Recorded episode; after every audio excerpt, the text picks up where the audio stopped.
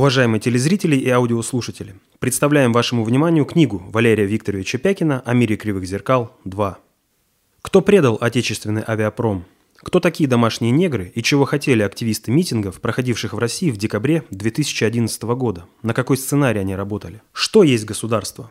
Какими качествами необходимо обладать стране и населению, чтобы можно было обеспечить его функционирование? Почему одни государства являются субъектами международной политики, а другие – геополитическими точками, географическим пространством, которое является объектом противоборства для систем управления надгосударственного уровня? Как осуществляется управление государством? На эти и многие другие вопросы вы найдете ответы в этой книге, которая состоит из серии аналитических записок Фонда концептуальных технологий. Приобрести книгу можно через онлайн-магазин ozon.ru, на нашем сайте через форму заказа, а также пройдя по ссылкам, размещенным под видео на нашем канале YouTube Фонд концептуальных технологий или зайдя в раздел «Товары» в наших группах в соцсетях.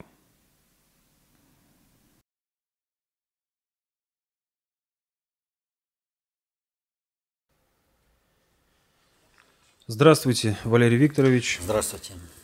Здравствуйте, уважаемые телезрители, аудиослушатели и товарищи в студии. Сегодня 2 декабря 2019 года. И начнем мы с события, а точнее с заявления, которое сейчас достаточно широко обсуждается. Э, заявление президента, бывшего президента Франции Николя Саркози, который заявил следующее. Ну, здесь цитата. «Если кто-то считает, что проблема касается только политических партий, они упускают из виду упадок Европы и Запада. Веками мировая ось проходила через Запад. Сегодня она сместилась на восток. Из 7 миллиардов человек, населяющих планету, в Азии их 4, а в центре только 800 миллионов. Мы больше не центр мира по демографи демографическим причинам. Прокомментируйте, пожалуйста, заявление. Ну, вообще заявление достаточно серьезное и содержательное – и оно касается переноса центра концентрации управления из Европы, Великобритании и США э, в Азию, это Китай и Иран. То, о чем мы постоянно говорили. Нам постоянно вот говорят, вот, где вы такое там что увидели и все прочее. То есть, когда они видят э, производство технологических баз, зон э, туда, ну, это вообще вопрос. Когда не видят перенос центра концентрации управления через финансово-кредитную э, финансовую систему, но тоже вопрос. Не видят роста э, государств, их влияния и их э, возрастающей надгосударственной деятельности. Но вот Китай, который в начале 20 века вообще не воспринимался как государство, сейчас в начале 21 века проводит активную экспансионистскую политику, строит за рубежом э, свои военные базы, проводит инфраструктурные проекты по освоению Латинской Америки и Африки. Один э, трансафриканский, одна трансафриканская железная дорога чего стоит. И многое чего. То есть э, фактически э, есть э, определенные движения страны, ее переформатирование, изменение каких-то отношений в мире. И вот э, обыватель как? Вот где-то объявили, квитанцию выдали, э, то значит этот процесс э, происходит. Нет такого объявления, вот э, как по ИГИЛу, да, информация о том, что это иррегулярная армия Соединенных Штатов, было изначально очень и очень много. Но э, мы об этом говорили. Но пока не появились э, официальные заявления, которые э, уже стали возможными, потому что ну, просто переполнена информация. Все обыватели, аналитики так называемые, которые требовали «дайте нам квитанцию», они сами своего вывода из того, что видят, не могли. Им нужно обязательно видеть. Это как у Козьмы Пруткова. Если на клетке с буйволом написано «слон», не верь глазам своим. Вот. То есть, э, а не верить глазам своим. Там, э, где правильно? Слон э, или буйвол? Что первично? Но для таких аналитиков всегда первична э, вывеска. Так вот, э, любой проект глобального уровня, в том числе и цент, перенос центра концентрации управления, он работает по принципу окона Вертона – И чем более масштабный проект, тем более э, э, удлиняются э, циклы вот этого единого комплекса а, окна Авертона. И в частности, например, подготовка проекта, когда это немыслимо. То есть вот эта идея немыслима. Но она там возникает, там возникает, там возникает. Но что мы сейчас-то видим? Мы видим переходную фазу в данной ситуации. Вот нам говорят, ну кто такой Саркози, да там такой президентишка, и то у него не получилось, и это не получилось, и все прочее. Но ведь в том-то и суть, что и как у нас в стране, так и на Западе жуткий кадровый голод. Так или иначе тасуется одна и та же политическая колода. Попав в эту колоду, э, очень трудно из нее выпасть. Э, ну, ее, тебя могут выкинуть, но самому выпасть из нее очень трудно. И в данной ситуации Саркози, планомерно выполняя планы глобального предиктора по перестройке Европы, а, что расценивается некоторыми людьми как неудавшийся президент – вот, он остается в обойме в любом случае. Но при этом, там, где он, э, поскольку он действительно не выполнил некоторые вещи, то в плане воспитания, а управленческий маневр обрезания элиты как способ повышения качества управления для глобального предиктора является приоритетным в данной ситуации. Э, всегда в воспитательных целях э, находится какой-нибудь политик, которому устраивают ужас без конца. Не ужасный конец, а ужас без конца. И чтобы все на него смотрели, не хотели такой жизни и делали так, как надо. То есть на примере одного учат всю остальную политическую элиту. И вот Саркози на длительное время был э, вот этим политиком для битья. И соответственно этому, именно этому что он в некоторой степени маргинальный, но в то же время входящий все-таки в состав э, вот этой глобальной элиты, имеется в виду не глобального предиктора, а именно элиты, через которую реализуется глобальная политика. Он, ему, как и Макрону, доверено э, начало новой фазы, когда из невозможного по окну Авертону, переходит в разряд, ну а давайте поговорим, а так оно или не так. То есть это постановка вопроса, дискуссии. И это делается эффективно, качественно. Поэтому отмахиваться, а, Саркози никто и никто, э, это не видеть сам процесс. Что народ уже в принципе стали готовить к тому, что меняются центры концентрации управления. Что же касается самой постановки, э, как он сказал, что вот ось всегда проходила, сейчас у нас там меньше населения на Западе, а раньше там было больше. Да когда же такое было-то, чтобы на Западе население было больше? В XIX веке, когда Китай практически завалил Европу дешевыми товарами, э, у них и экономика у Китая была больше, и население в Азии было больше, а мировая колониальная система сложилась на основе того, что небольшие отряды белых колонизаторов приходили в огромные страны, населенные другим населением, ну вот, например, как э, Великобритания в Индию, и управляла Индией собственно, британских сил, ну, там порядка двух дивизий-то было. Вот военных имеется в виду. А управлялась э, страна, кратно превосходящая по населению, собственно, метрополию. Почему? И здесь мы опять выходим на работу о государстве – что нужно государству, чтобы оно состоялось как государство? Китай проиграл свою экспансию только ли в мир только лишь потому, что у него не была выставлена глобализационная задача. Китай не работал на глобальной политике, он не работал на внешней политике, он закуклился на внутренней политике. Все. Так его в, в середине 19 века распечатали и, и все, и превратили в сырьевой придаток. Но все это было сделано целенаправленно. И вообще история Китая, она очень интересно в этом плане.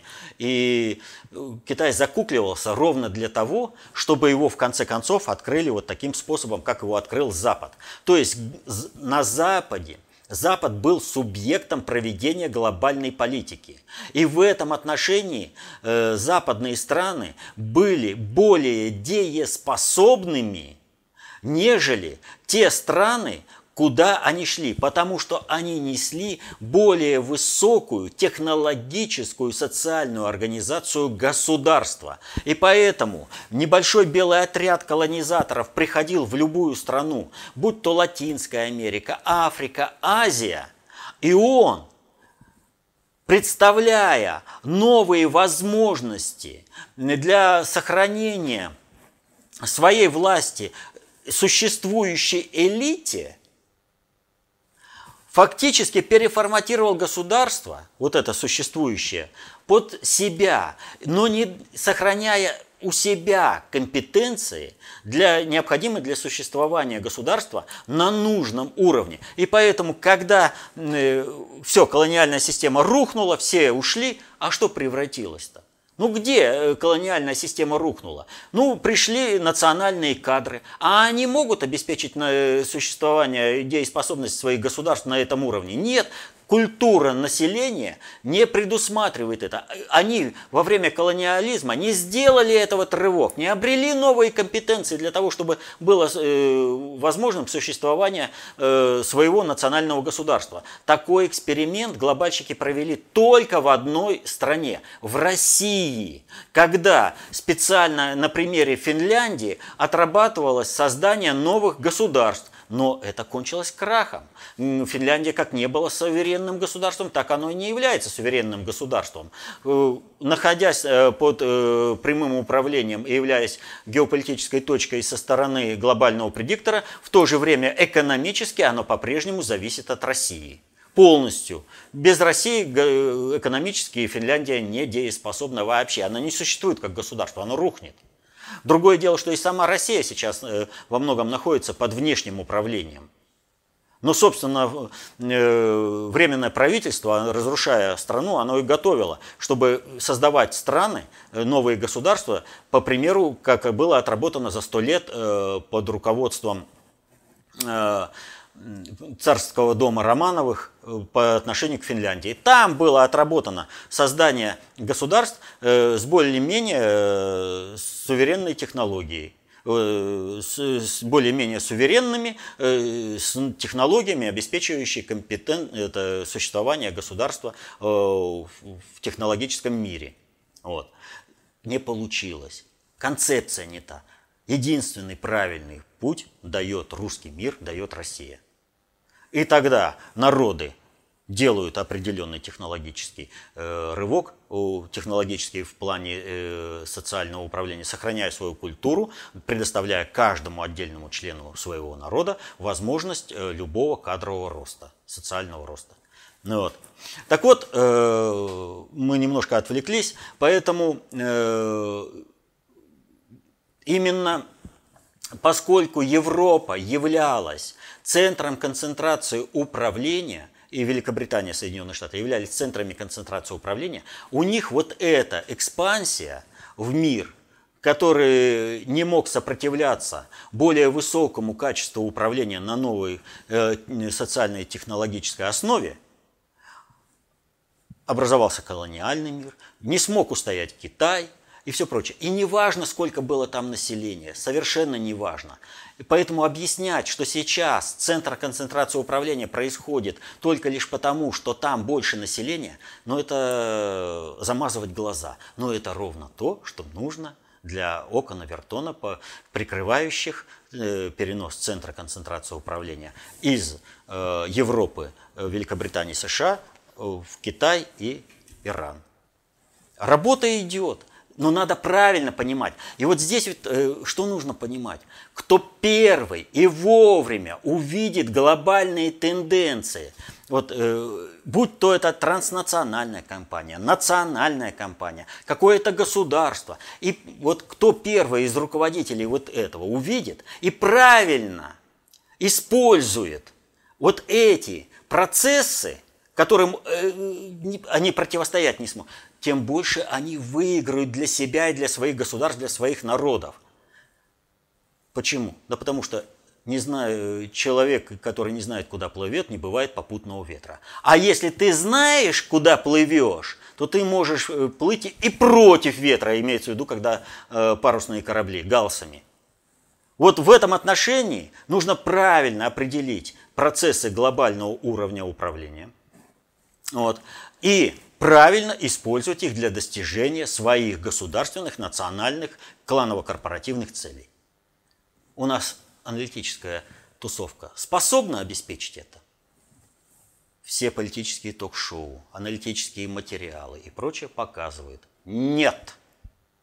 Нет у нас аналитиков, понимающих вот эти процессы в комплексе. И, соответственно, этому какое может быть здесь управление? Остается одно – людям самим осваивать управление, создавать массовую статистику, которая так или иначе будет способствовать деятельности государя Владимира Владимировича и интересам всего русского государства Россия. Я имею в виду большая Россия, без сувени... включая ныне сувенирные республики. Вот в этом отношении небольшая такая ремарка. Вот э, большевики, они прекрасно понимали э, вот эту глобальную политику. И вот э, мы про систему флагов-то много чего разговаривали. И вот что сделали большевики?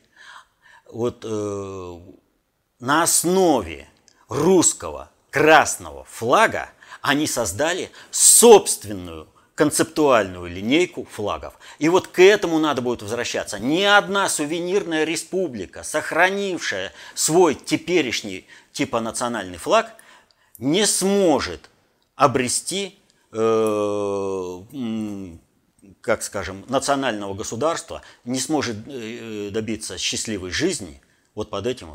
Потому что нужно возвращаться к флагам, разработанным в Советском Союзе большевиками.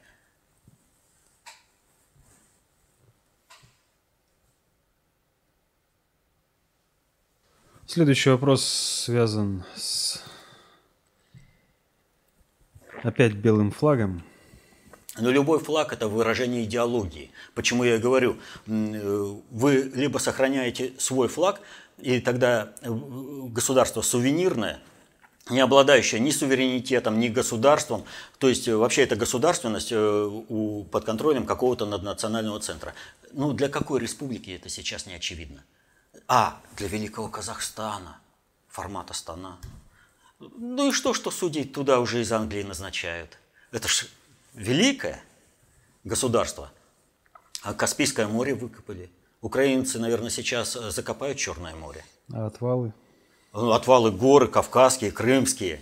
Это вот. от Черного, от, Каспи... от а, а здесь просто растащили по пустыне. Ровным а почему? А Кавказ-то в ту сторону-то? Э, ну, белый флаг имеется в виду белая тряпка, о которой вы постоянно говорите. В частности, комитет ВАДА э, рекомендовал отстранить Россию от участия в Олимпийских играх на 4 года.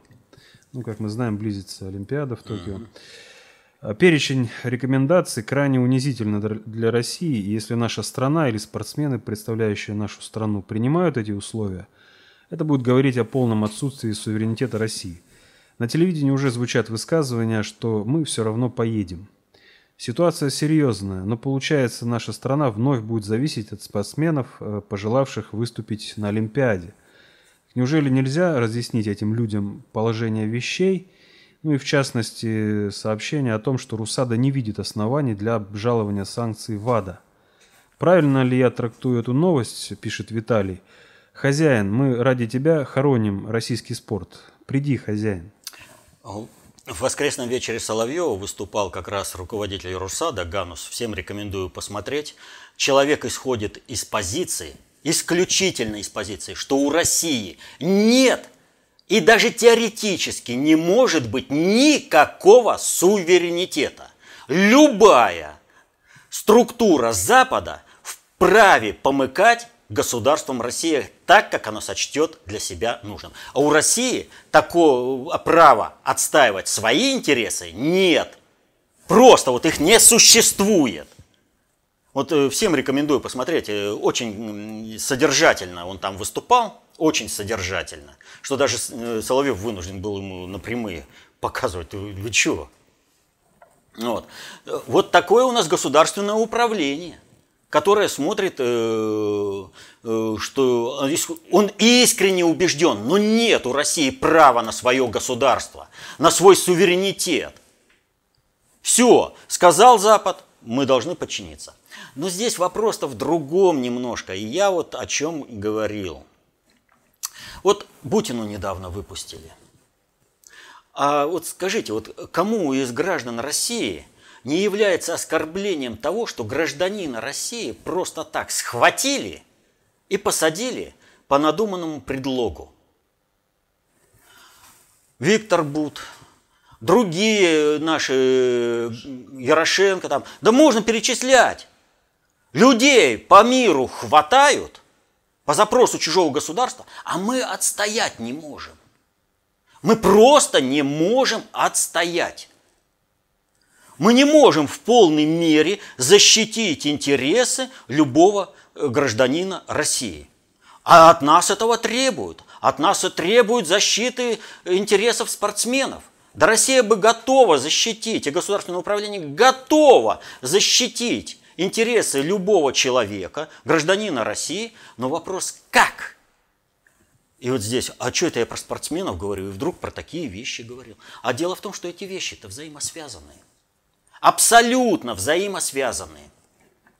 Вот говорят, спортсмен, он всю жизнь положил на то, чтобы вот у него совершилось такое вот, да? И вот он там должен под любым флагом поехать туда – но прежде всего, когда э, речь шла об Олимпиаде в Корее, я что говорил? Ребят, вы чего добиваетесь-то? Вы думаете, вы сейчас 30 сребреников заработаете, и у вас счастье будет? Нет. Ведь вы смотрите, какая ситуация. В политическом плане, а спорт всегда был политикой. Всегда на протяжении всей истории спорт – это политика. Отсюда Олимпийские игры. Мы это уже неоднократно объясняли. Так вот, э, вы нам предъявили, что там допинг, не допинг, все прочее, да? И вот сказано, в качестве наказания, в качестве наказания, вы, которых мы допустим, вы лучше всего рабы для нас, поэтому мы вас допускаем и вы можете заработать там каких-то денег. Вы поедете. Мало того, что у вас медаль могут забрать назад, потому что, ну, не, как так, это же неправильно, что русские выигрывают. Но вопрос заключается в другом. Сама позиция. Те, кто поехали, они полноценно подтверждают то, что предъявленные обвинения в сторону России полностью соответствуют этому содержанию. И, соответственно, наказание России правильное, и, соответственно, этому э, вот э, можно выстраивать всю государственную политику. То есть государство, которое вот такое преступное. Вот люди, которые конкретно подтверждают, вот люди, которые стремятся стать э, частью свободного мира, а вся остальная Россия, она плохая. Там вот государственный чего. И вот на этом выстраивается беспомощность нашего государства в отношении с другими государствами по защите наших людей. Потому что часть людей целенаправленно встала на сторону Запада и воюет против России, давая политические возможности иностранным государствам преследовать наших граждан. Но говорят, ну как же так, они же всю жизнь-то работали. А вот у меня вопрос такой, а они только работали?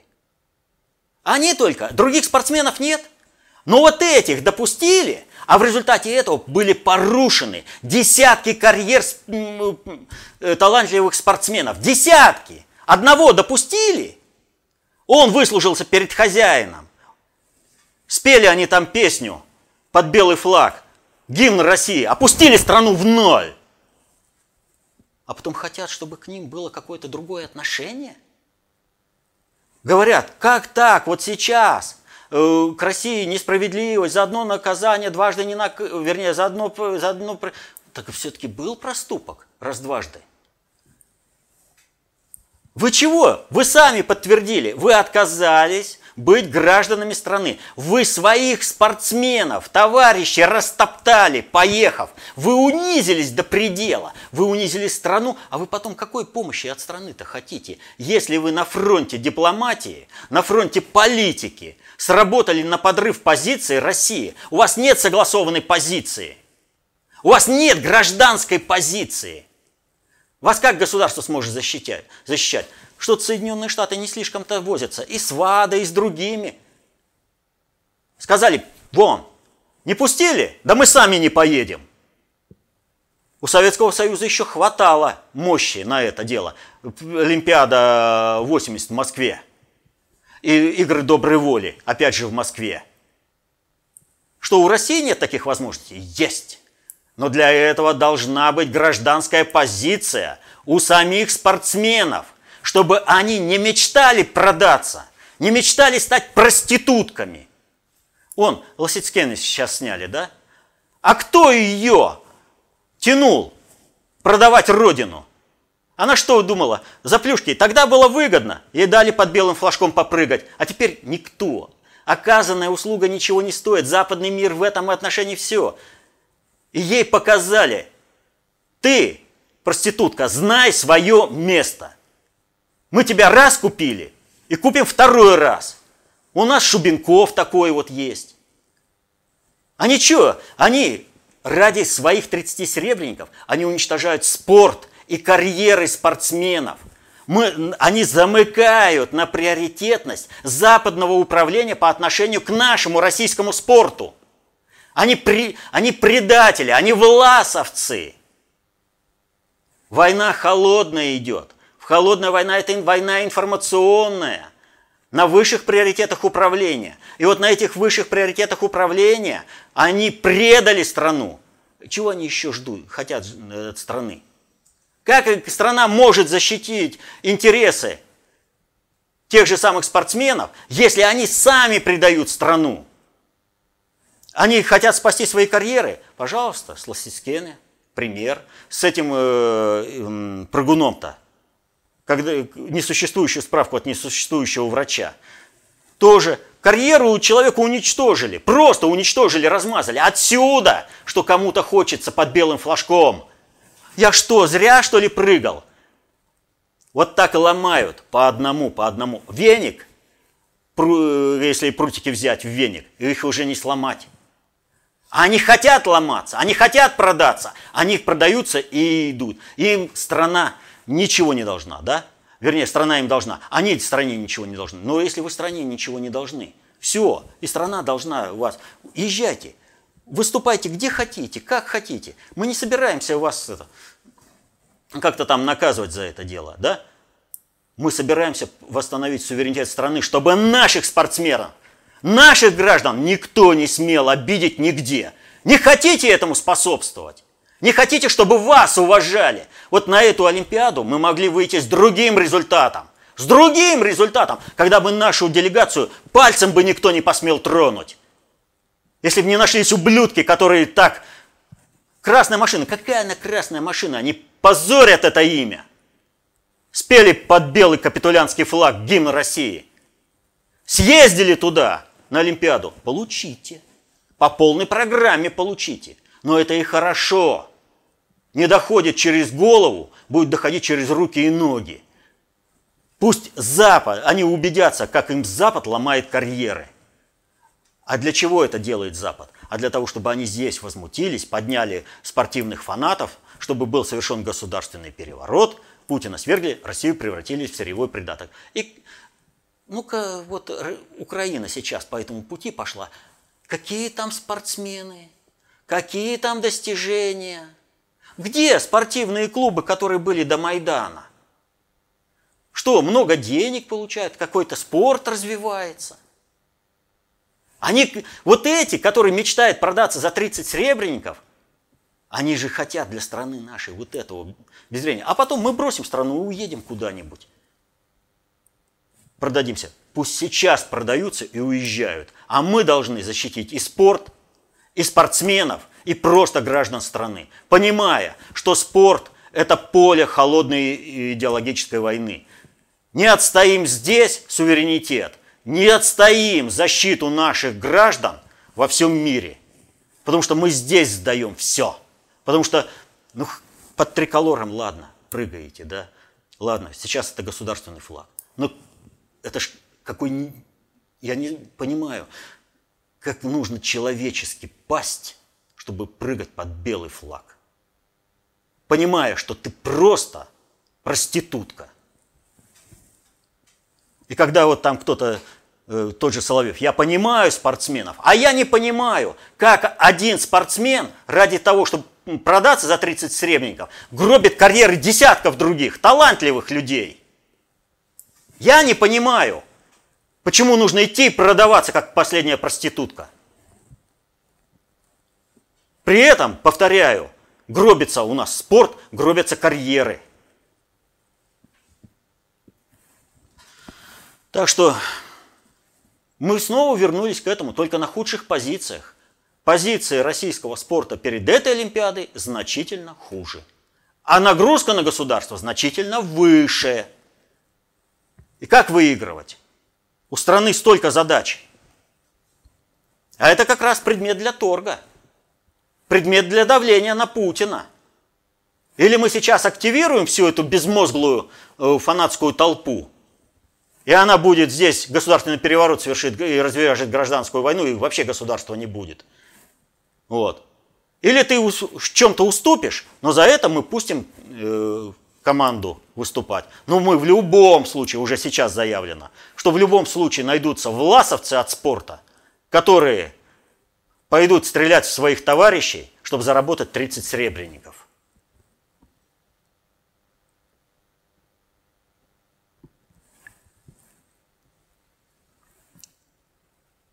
Еще один вопрос. Последнее время также уже широко обсуждаются последнее время вопрос о так называемых технологических зонах и разделении труда.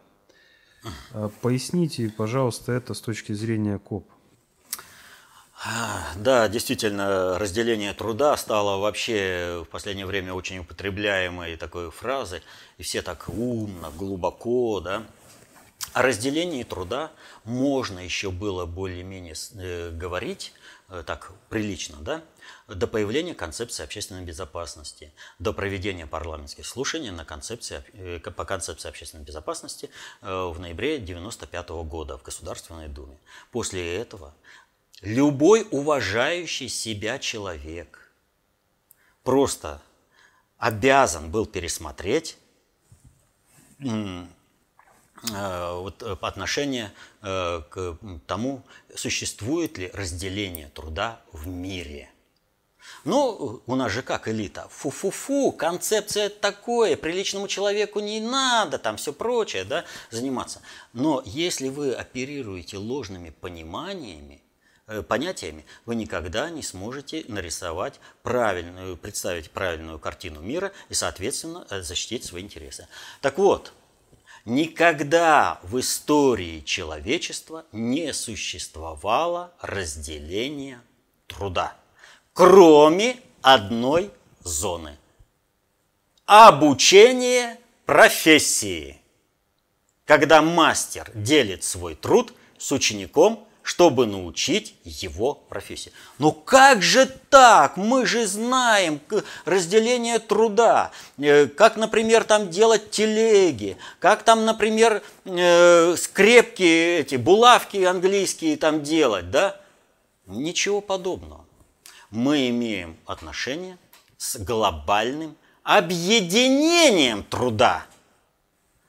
И вот с этим немножко надо разобраться.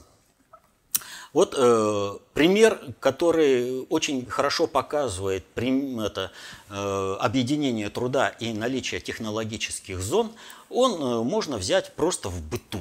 Вот вообще просто в быту. Так или иначе, все проводили различные корпоративы.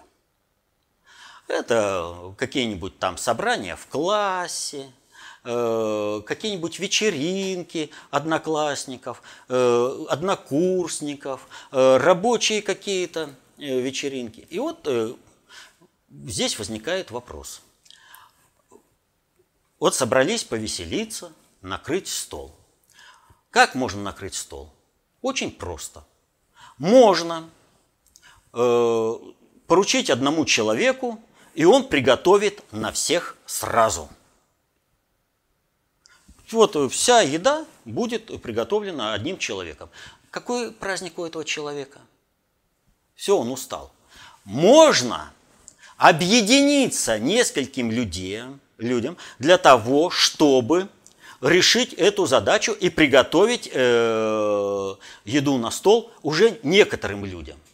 Можно воспользоваться чужими, э, чужой помощью и заказать готовую еду домой. Ну, например, просто пиццу. А можно устроить корпоратив э, в каком-нибудь увеселительном заведении, в кафе, в ресторане, где полностью всю эту работу по помещению, по приготовлению обеда, по обеспечению музыкой и все прочее выполнить другое.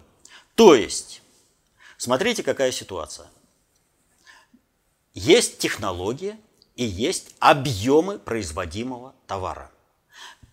Как разные люди никогда не сварят одинакового борща, так и в этом, кто называется, э, в этом объеме вот, э, у каждого человека э, разные вот,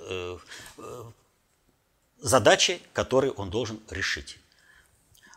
Каждый продукт имеет свою специфику, свою технологию. В этой технологии можно разделить определенные этапы и поставить на э, каждый этап отдельного человека. Но это обусловлено тем, что нужно э, произвести э, определенное количество. Если нужно сварить одно количество, чтобы накормить трех человек, совершенно бессмысленно всем трем работать для того, чтобы произвести, сварить вот эту кастрюлю. Но если нужно накормить уже 30 человек, то нужно, чтобы э, человеку кто-то помогал э, в этой работе, чтобы этот объем был сделан. А можно разграничить и по-другому. Одни строят э, дом, а другие готовят обед. То есть это две разных технологических зоны. То есть, когда проводилась определенная вот эта вот вечеринка, то для того, чтобы э, провести мероприятие, управленческий процесс, были, были использованы возможности определенной технологической зоны. И эта технологическая зона, э, ресторан, она не завязана только на обслуживание вот этих людей, а она завязана на предоставление услуг в едином народно-хозяйственном комплексе. Если для этой технологической зоны не будет поставки продовольствия, не будет поставки каких-то э, комплектующих, там, плиты, э, посуда, э, прочее, да, она не сможет состояться. То есть для того, чтобы э, единый комплекс развивался, нужно не разделить процессы, а объединить в единый технологический комплекс различные процессы, которые будут соответствовать э, поставленной цели. Вы усложнение этого комплекса можете проследить, вот я уже привел. Э, решили кому-то построить дом. Объединился коллектив – они строят дом. В это время кто-то готовит обед. Это два процесса объединенные, потому что в этом технологическом процессе требуется строительство, и чтобы строители были сытыми. Это один э, комплекс задач, которые надо решить. И любое государство, любое государство, оно вынуждено так или иначе работать на обеспечение вот своей технологической зоны для того, чтобы э, достичь какой-то цели. И в этом отношении работы людей объединяются по определенному плану в зависимости от того, что нужно сделать. И для существования государства бывает так. Дешевле где-то там что-то закупить, но тогда из этой технологической цепочки, вот мы разделим, да, у нас как было, разделение труда. Зачем нам свои самолеты производить? Мы купим их за рубежом. Что теперь делать с нашей авиацией гражданской? Военную кое-как спасли. Э, мы э, лег, товары легкой промышленности не будем у себя производить, мы их купим за рубежом. В конце концов доходит до того, а ваш товар кому нужен? Ну кому нужен ваш товар для того, чтобы вы могли покупать э, не то что продукты высокотехнологичные, а обычные товары? То есть, если вы что-то производите, вы как-то живете, то для того, чтобы вы что-то э, купили, вам нужно что-то продать чтобы ваш товар был нужен другим, в, другой технологии, в другом процессе. Если у вас этого нет, то вы отделились и умираете. Разделение труда произошло. У одних разделение труда высокотехнологичная промышленность, а у других э, быть сырьевым придатком. Разный уровень жизни. Разделение труда по полной программе. При этом а, происходит объединение технологического. То есть объединение труда происходит, но для людей э, получается так. Они остаются на обучении жизни, потому что, ну, разделение же. А для тех э, корпораций, которые произвели объединение этого технологического цикла, да, у них снижение их издержек. Ну, раз они за даром получают э, какие, э, какие-то работы, какие услуги, какое-то сырье, зачем им в это дело вкладываться? Так вот, государство может что-то купить, но если она из своего технологического процесса объединения вот этого единого народного хозяйственного комплекса вот это вот заменит импортом, то ровно настолько она и теряет, вот это государство теряет свой суверенитет и становится зависимым от кого-то. Поэтому государству для того, чтобы обеспечить свой суверенитет и не зависеть ни от кого, приходится по ряду позиций производить тот товар, который заведомо в производстве дороже, потому что на этой технологической основе, на этом э, образовательном уровне, ресурсной базе и прочее, он дороже. Ну, потому что вот э, телевизоры дешевле делать э, в Южной Африке, в Южной э, Азии. Там поставил бамбуковые стены, отопления никакого не надо, вентиляторы поставил и все. А у нас, скажем, э, на севере стены ВО, отопление, это завозить э, энергоносители, обогревать. Э, людям надо еще платить, чтобы они приобретали зимнюю одежду, а там всего лишь на бедренных повязках. То есть это упрощение всего лишь э, затрат.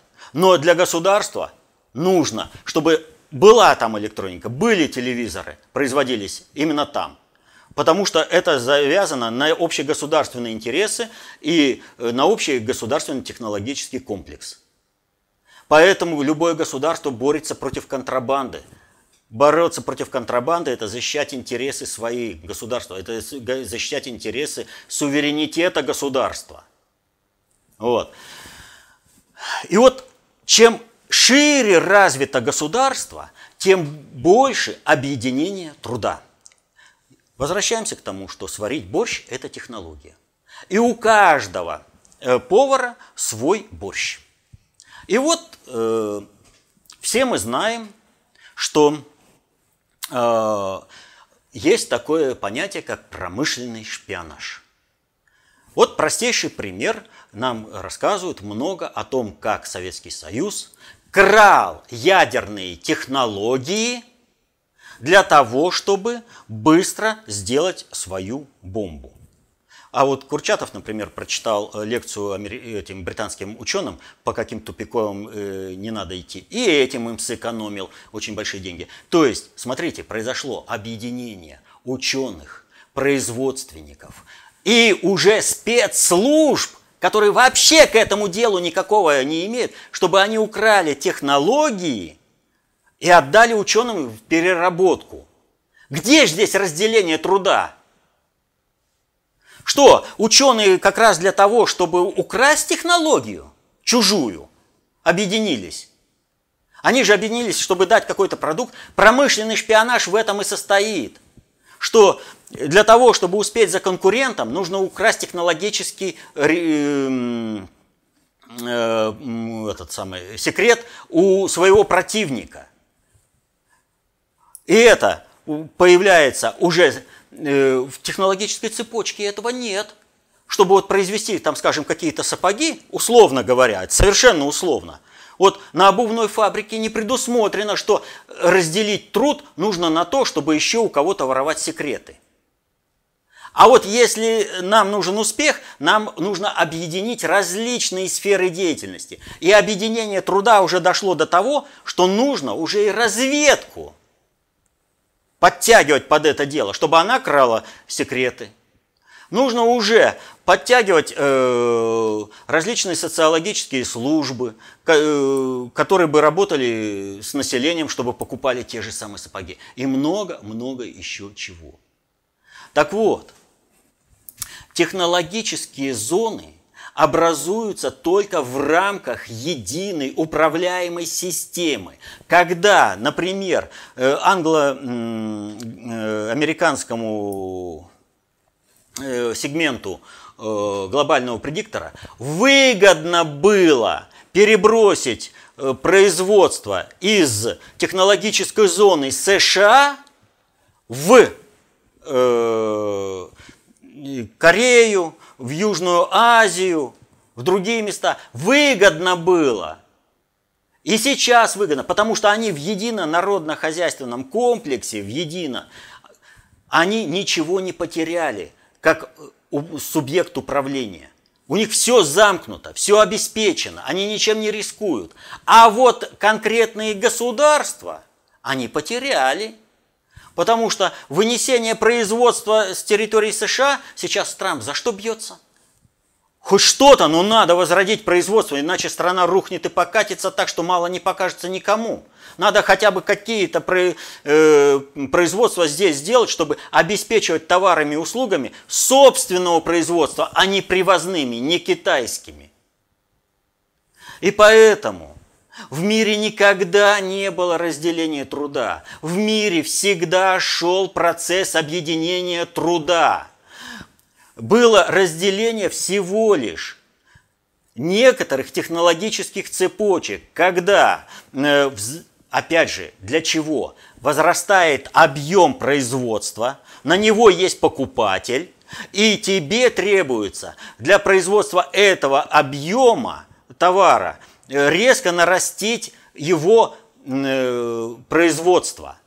Но для разработки товара, для выработки технологии, для захвата чужого рынка, сбыта требуется объединение различных э, сфер, а не разъединение труда. Вот и нам постоянно, ну вот, взяли технологический процесс, э, здесь ставим э, корпус машины, здесь крутим колеса ей, здесь э, двигатель вставляем, прочее, да? Это обманка, нас дурят с гениальной простотой. И одна из таких дурилок – это глобальное разделение труда. На постановке глобального разделения труда можно строить эксплуатацию отдельных стран и народов так, чтобы они об этом и не задумались. Когда этим странам и народам не платят, не воздают в соответствии э, с теми трудозатратами, которые они потеряли. То есть, э, вот возьмем тот же самый Китай и Юго-Восточную Азию.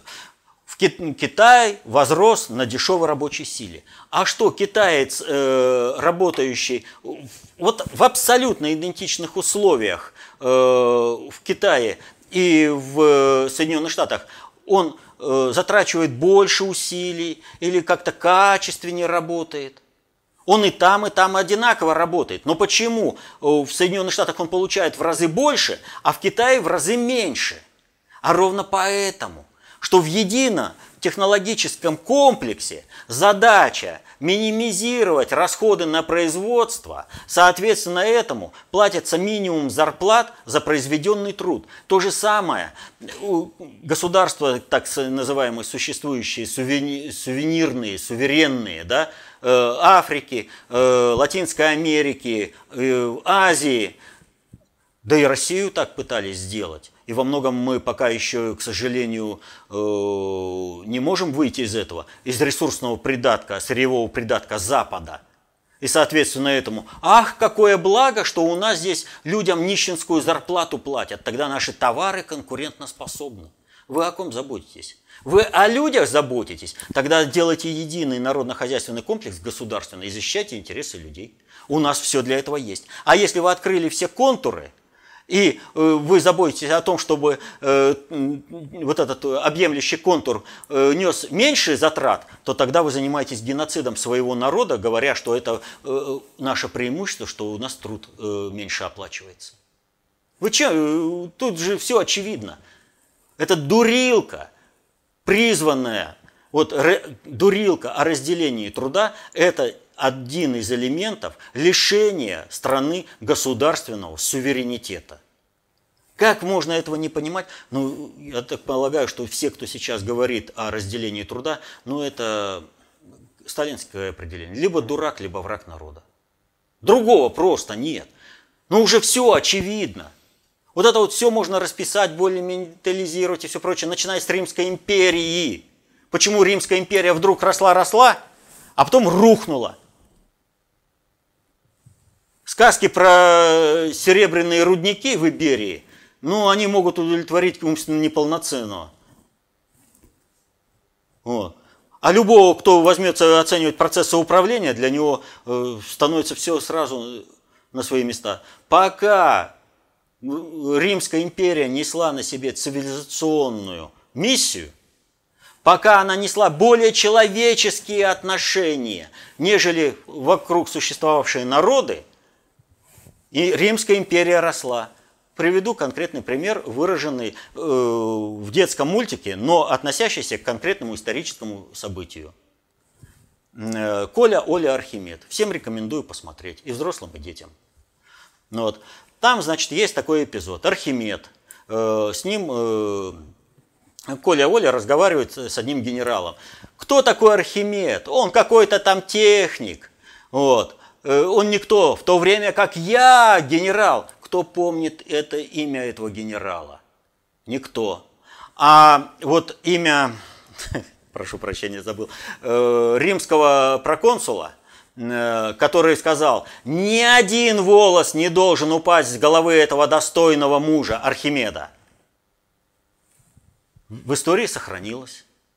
Почему? Потому что Римская империя – была более человечная по отношению к Карфагену. Она более соответствовала э, замыслу Божьего промысла. И поэтому она развивалась. Как только она из себя исчерпала, э, пошло другое. Вот как развиваются цивилизации, не на основе каких-то там э, серебряных рудников. Так что, в общем, с разделением труда и с технологическими зонами нужно понимать. Первое. Нет никакого разделения труда, есть объединение труда. Технологические зоны могут определяться только в рамках одного, что называется, хозяйствующего субъекта. И нужно находить, какой субъект объединяет э, мозговой центр Соединенные Штаты, Великобританию финансовый центр и производственный цех Китай. Как только вы это определите, у вас все станет на свои места. Марк Клавдий Марцел сказал это. Да. Ну, это последний вопрос на сегодня. Вот.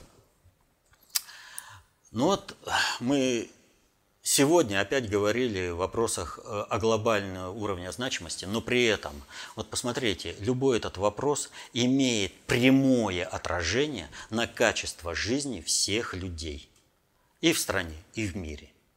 Вот если мы понимаем правильно эти процессы управления, мы правильно строим свое поведение, своим поведением создаем массовую статистику и тем самым отстаиваем интересы свои и своей семьи. Если мы неправильно понимаем процессы управления, то мы не сможем вовремя идентифицировать процесс управления, запущенный более высокостоящим субъектом управления и правильно использовать динамику этого процесса для защиты интересов своей и своей семьи. А он может быть реализован совершенно гибельным способом для того э, человека, который неправильно это понял. Вот неправильно на Украине э, разобрались с теми процессами, которые были запущены по отношению к Украине.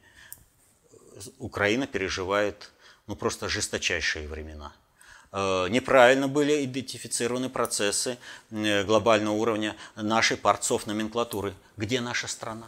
Сдана. А восстанавливать свой суверенитет, восстанавливать что-либо гораздо труднее, чем сохранить уже построенное. Гораздо труднее. И вот в этом отношении нужно понимать, что знания являются властью. Берите эту власть в свои руки. Знания об управлении сложными социальными суперсистемами э, изложены в работах внутреннего предиктора, опубликованных до э, июня 2018 года. При этом э, в некоторых работах, уже опубликованных близко к июню 2018 году, могут быть э, определенные э, фактологические неточности, будем говорить так. Потому что если правильно описать вот представленную информацию с позиции концепции общественной безопасности, сразу станет понятно, зачем и почему. Вот, эта информация э, вообще присутствует. Но э, вот в данной ситуации я хотел бы еще, э, так сказать, извиниться перед нашими зрителями за такую вот вещь. Все наверняка обратили внимание, что у нас никогда не было рекламы. Это был наш принципиальный наше принципиальное видение вообще наших отношений с нашими зрителями. Рекламу запускали все, кому не лень, все на нас зарабатывали, мы, тем не менее, никогда ничего подобного не делали. Вот. Э, и не потому, что не хотели, так скажем, заработать денег, э, нас никто не финансирует, мы живем исключительно на краудфаундинге. Э, то есть все, что люди пришлют, вот, ну, как можем, так развиваемся именно на основе народной инициативы. Но мы считали, что информацию, такую управленчески значимую, нужно выдавать в комфортном режиме для людей, которые эту информацию хотят воспринять. Но на Ютубе сейчас изменилась политика. На Ютубе сейчас стало невозможным публикация э, видеоматериалов без рекламы. Поэтому для того, чтобы сохранить возможность донесения информации до людей, мы вынуждены были принять эти правила Ютуба и согласиться на размещение рекламы в наших материалах. Поэтому прошу прощения, вот, э, что э, реклама теперь будет вам досаждать. Я не знаю, как она будет вам досаждать, это правило Ютуба, э, это не наше э, волеизъявление. Э, мы бы по-прежнему продолжали и без рекламы. Вот. Ну, что я могу еще вам сказать? Надо вот понимать простую вещь. Никакая видеолекция, никакой видео, вот этот вот э, обзор событий, он не сможет заменить вам вашего понимания текущих проблем в мире. А ваше понимание, оно может быть только в круге ваших понятий. Многие вещи нам непонятны не потому, что наши понятия слабы, но потому что сие вещи не входят в круг наших понятий, Козьма Прудко. Поэтому надо расширять круг ваших понятий. Помнить, что знание – власть. Берите эту власть в свои руки, становитесь концептуально властными, защищайте интересы свои и своей семьи. До следующих встреч. До свидания.